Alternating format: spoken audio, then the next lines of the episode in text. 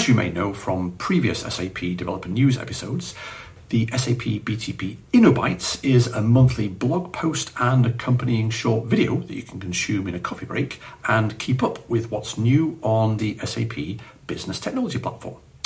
Last week, the February 2023 InnoBytes edition was published.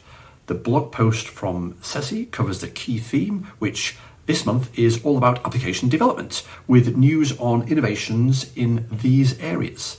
Pipeline flexibility with SAP Continuous Integration and Delivery, lifecycle management of multi tenant apps using SAP Automation Pilot, and updates on a great harmonized approach to consume packages and services as data sources in SAP Business Application Studio. Check out all the details on Ceci's blog post and, of course, in the accompanying video.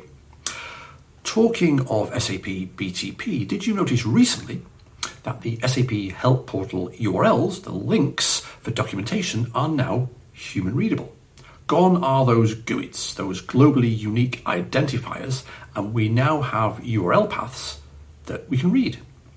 The URL is an essential component in navigating the web, and using the URL to know where you are, what you're looking at, and where you've been before is a core part of a good and secure web browsing experience. Me, I love it. Thanks, SAP Help Portal team. Hi, everyone, and welcome to SAP Developer News. Just a quick update there's a new What's New viewer page for SAP UI5, including SAP Fiori Elements, as well as a separate one for Open UI5. You can now filter for specific UI5 versions, as well as categories and the type of change that was done. Let's say, for example, you want to see all controls that were updated between versions 1.107 and 1.110 you can now do that. Check out the blog post by Oliver Müller in the description below for more information. The latest release, 2302, is now available in the SAP BTP ABAP environment. This release brings significant improvements and new features to the ABAP environment, including enhanced support for ADT. Now, one of the most exciting new features of this release is the support for side effects in RAP behavior definition. This feature allows you to trigger reloads based on user input in draft enabled UI services.